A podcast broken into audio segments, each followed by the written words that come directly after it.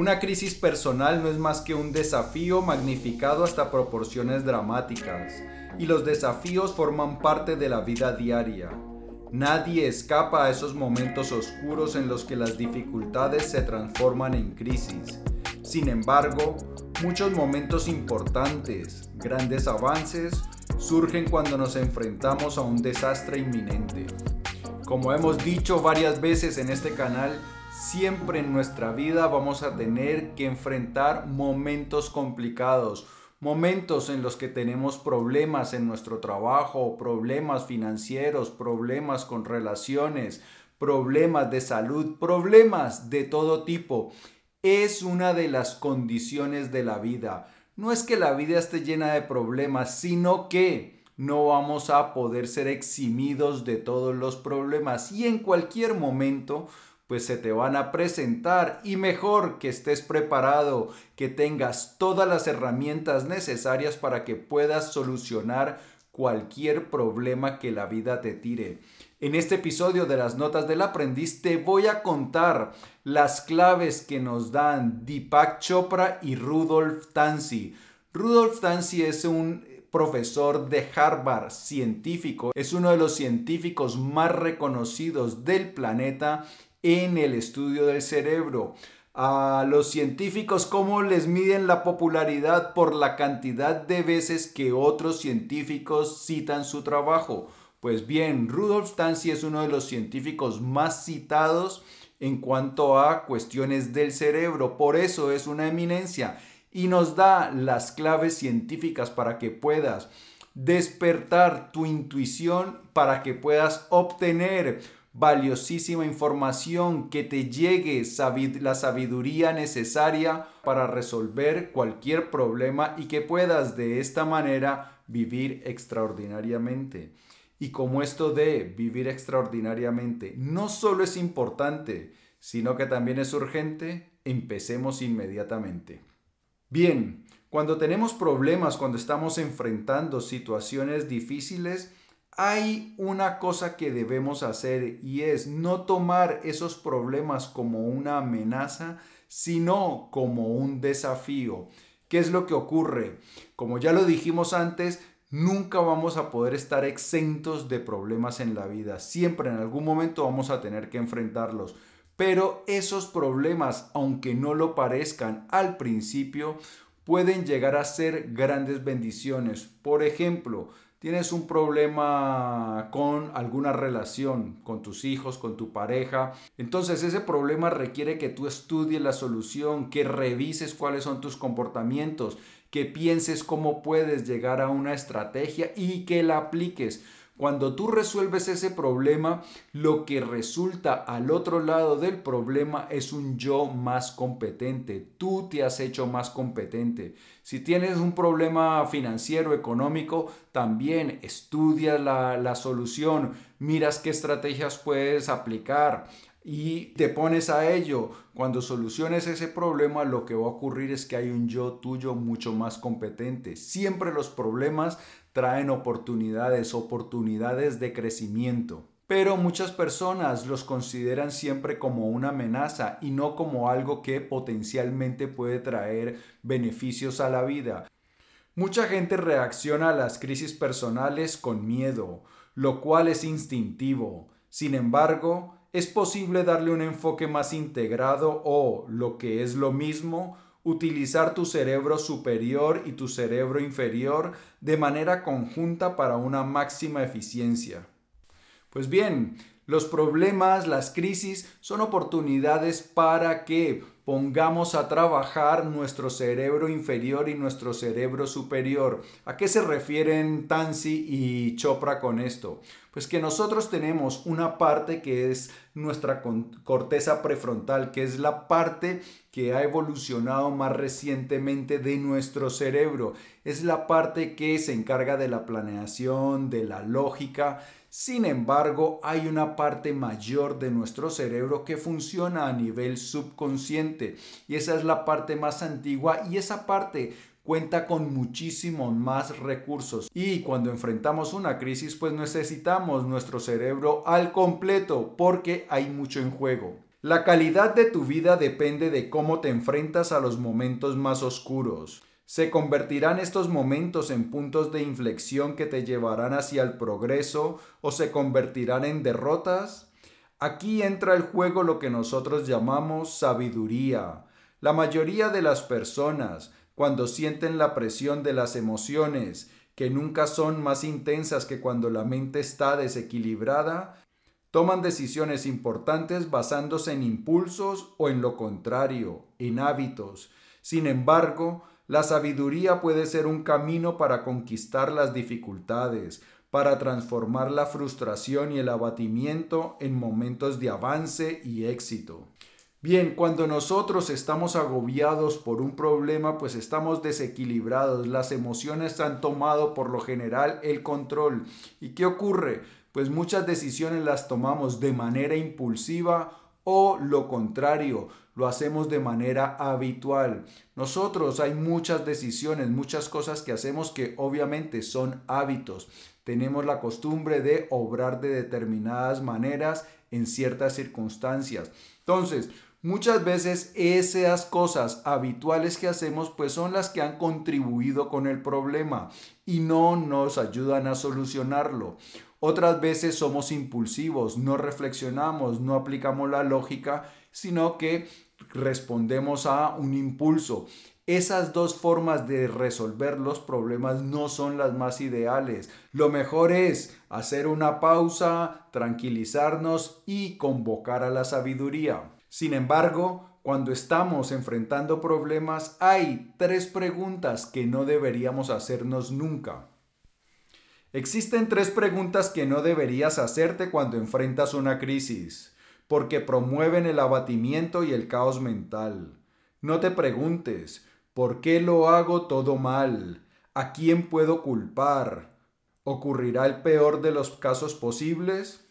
Bien, estas tres preguntas no podemos hacérnoslas porque conducen al abatimiento, conducen al pesimismo. Si yo me pregunto por qué todo lo hago mal, pues yo ya mismo estoy quitándome la capacidad de resolver el problema. Si yo hago todas las cosas mal, pues es imposible que yo resuelva un problema bien. Acordémonos que lo que yo me digo a mí mismo crea la imagen que yo tengo de mí mismo y de acuerdo a la imagen que yo tengo de mí mismo es mi calidad de vida. Nadie se eleva en la vida por encima de su autoimagen. Entonces, si yo me digo por qué todo lo hago mal, estoy diciendo que soy un perdedor, un fracasado, que no salen las cosas bien. Entonces, yo estoy creando una limitación. Yo debo decirme cosas optimistas, cosas que me empoderen, que me motiven, que me reafirmen en mi capacidad de superar cualquier obstáculo. Si alguien ha superado crisis importantes, yo también lo puedo llegar a hacer. La otra, ¿a quién puedo culpar? Pues mal asunto también, porque cuando yo culpo a otras personas, me estoy quitando a mí mismo la posibilidad de solucionar las cosas. ¿Por qué? Porque yo no puedo obligar a las otras personas a que actúen de determinada manera. Por el contrario, si todo es mi responsabilidad, entonces yo ya me puedo dedicar a buscar cuál es la estrategia para solucionar el problema. Esto no quiere decir que hay un, personas que actúan de una determinada manera que causa problemas, que la actuación de algunas personas es la que me está causando el problema. Sin embargo, si yo digo, no, es que eso es culpa de ellas y ellos son los que tienen que cambiar, pues claro, ya me quedo yo manicruzado, impotente porque tengo que esperar a que ellos cambien, ya no puedo hacer nada yo. Pero si yo digo, no, esto es mi responsabilidad, yo tengo la responsabilidad de solucionar esto, entonces yo ya dejo de ser una víctima manicruzada y empiezo a ponerme en marcha. Y la última, ocurrirá el peor de los escenarios, pues eso lo que crea es pesimismo. Hay que pensar que las cosas van a salir bien, que al final, por muy difícil que esté la situación, vamos a poder resolverlas, que contamos con todas las herramientas para resolver esa situación. Por el contrario, siempre que las cosas vayan mal, hazte estas tres preguntas destinadas a convertir el caos mental en un proceso ordenado que el cerebro puede seguir y organizar físicamente. Pregúntate, ¿Debería solucionar, soportar o alejarme de este problema? ¿Puedo consultar a alguien que haya resuelto el mismo problema con éxito? ¿Cómo puedo profundizar en mí mismo en busca de soluciones? Bien, estas tres preguntas son muy importantes también y nos ayudan a resolver los problemas. Por eso vamos a hablar de cada una de ellas. La primera, si es analizar si es un problema que yo debo soportar, resolver o alejarme. Hay problemas que tengo que resolver, por ejemplo, tengo un problema físico, eh, sobrepeso o cualquier otra cosa, entonces, ¿cómo lo soluciono? Entonces tengo que buscar la información, cómo puedo yo solucionar ese problema del sobrepeso. O puedo tener un problema que requiere es que me aleje, que yo no puedo solucionarlo. Por ejemplo, alguien se comporta de una manera y esa persona no está dispuesta a cambiar su forma de comportarse. Entonces, como esa persona tiene un comportamiento negativo hacia mí y no está dispuesta a cambiarlo, pues lo mejor es que me aleje. Puede haber situaciones también, por ejemplo, en nuestro trabajo, que no podemos cambiar esa situación en el trabajo, no podemos cambiar la empresa y lo mejor es que nos alejemos. Hay otras situaciones que implican es soportar. Hay cosas que van a pasar, digamos, tenemos una enfermedad, tenemos algún problema médico, hay momentos en que mientras llega la, sanación, pues nos toca soportarlo, no hay sino que soportar eso. Hay problemas médicos que van a ser crónicos para toda la vida, pues esos problemas tenemos que saber que vamos a tener es que soportarlos. Entonces lo primero es analizar si es un problema para soportar, para resolver o para alejarnos. Vamos con la siguiente, consultar a alguien que haya resuelto ese problema antes con éxito. Esto lo que dice es buscar información.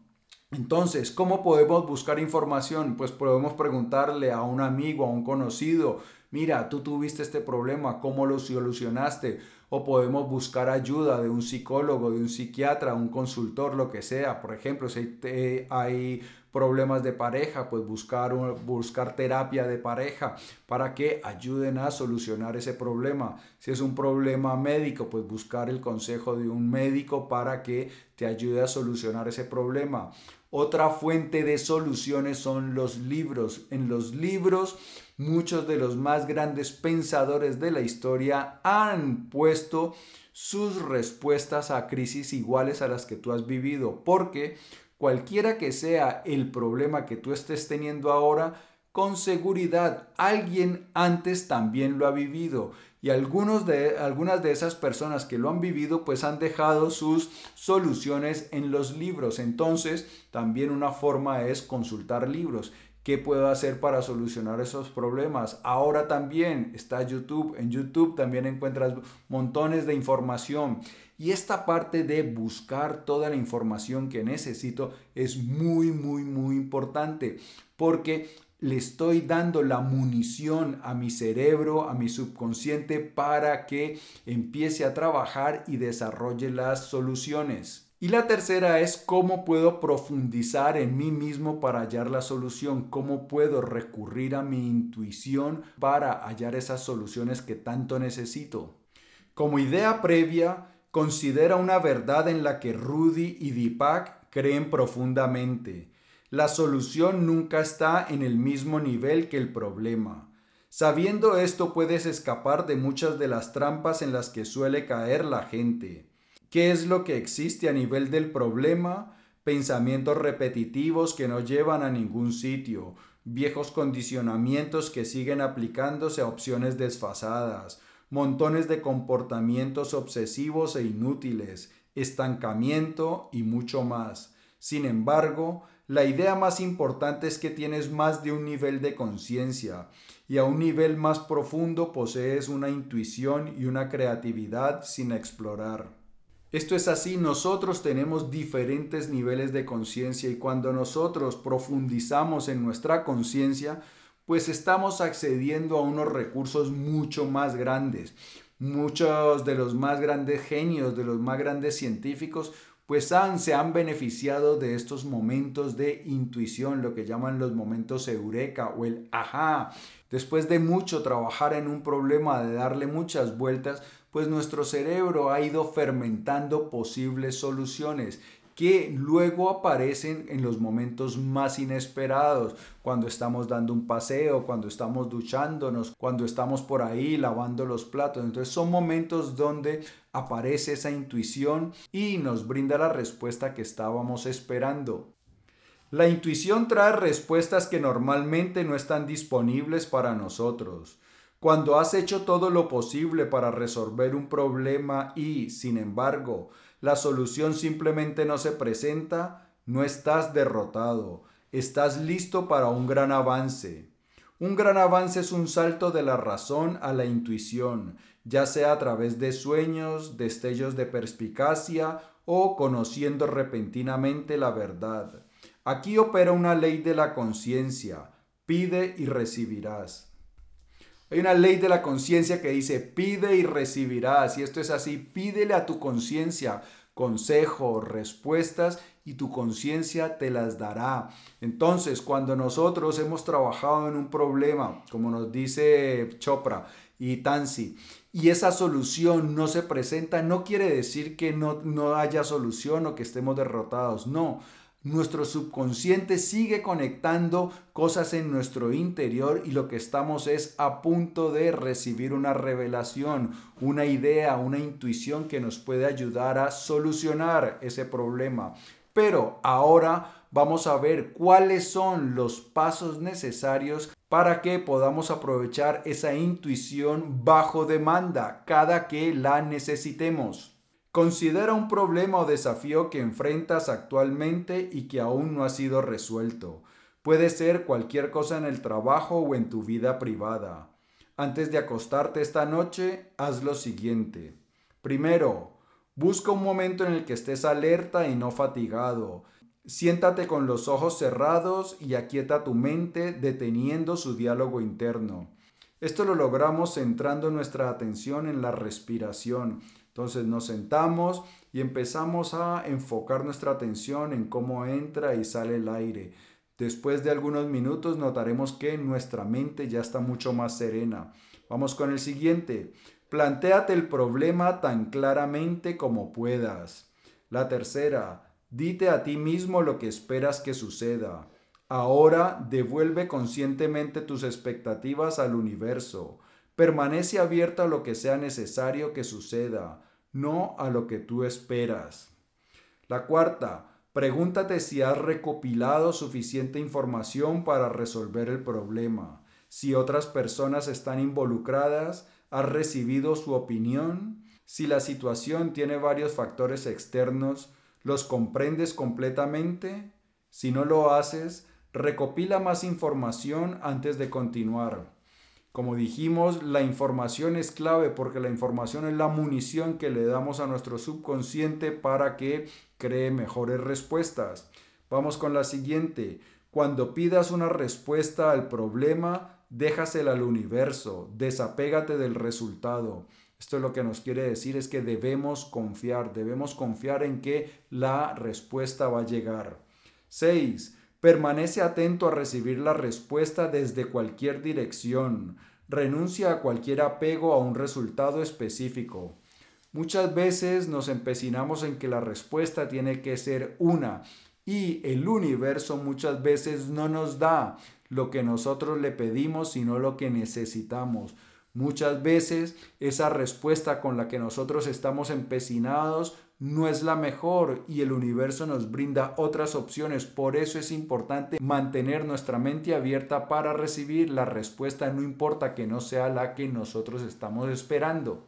7. Cuando vayas a la cama, espera que te den la respuesta mientras duermes. 8. Cuando te despiertes a la mañana siguiente, no te levantes de la cama. Con los ojos cerrados, busca en tu interior tu respuesta. Escucha en silencio lo que te venga. Espera una respuesta que sea clara, simple, definida y satisfactoria. Cuando tengas tu respuesta, actúa en consecuencia. 9. Si tu solución no ha llegado, ten paciencia. Ocúpate de tus asuntos diarios. La intuición no siempre tiene entrega en el mismo día. Permanece preparado para un destello de sabiduría en los momentos más inesperados. Esos son los nueve pasos y entre otras cosas, si deseas tener estas diapositivas para tener todo el proceso a tu disposición, abajo en la descripción te dejo un enlace para que te suscribas a mi newsletter. Ahí lo que va a ocurrir es que te voy a mandar no solo el episodio completamente gratis a tu correo, también te voy a mandar un archivo de audio y las diapositivas de cada episodio para que tengas esta información si así lo deseas. Suscríbete a mi newsletter en notasaprendiz.com y te llegarán a tu bandeja de correo. Al principio, este ejercicio puede parecer extraño, pero tiene un poder notable si lo practicas lo suficiente. El principio de pide y recibirás se basa en la conciencia en su nivel más profundo y claro ha llevado a muchos descubrimientos e ideas, todos basados en confiar en la intuición y nutrirla. Al confiar en una inteligencia superior, que no tiene por qué ser un concepto religioso, puedes confiar igualmente en un yo superior o en una mente cósmica, abres el camino para comunicarte con ella. En última instancia, el misterio de la intuición no es un misterio en absoluto, es el proceso normal de comunicación con la inteligencia superior presente detrás de cada situación. Bien, este procedimiento lo han realizado muchísimas personas a través de la historia y es responsable de muchos avances en diferentes campos, en la ciencia, en la economía, en la tecnología, bueno, en muchos campos es un proceso que funciona y si lo aplicas bien con rigurosidad, pues cada vez te vas a volver mejor en ese proceso y empezarás a despertar tu intuición y te llenarás de sabiduría y esa sabiduría te permitirá vivir una vida extraordinaria. Amigo mío y amiga mía, si el vídeo te ha gustado, dale por favor dedito arriba. Te invito a que lo compartas para que me ayudes a que hagamos viral la sabiduría. Antes de marcharte, no olvides suscribirte y por aquí otros episodios de las notas del aprendiz cargados de valiosísima información. Yo en ti todos los días pienso en cómo te ayudo a crecer más rápido y amar más grande, que es lo importante. Por eso, nos vemos muy pronto. Chao.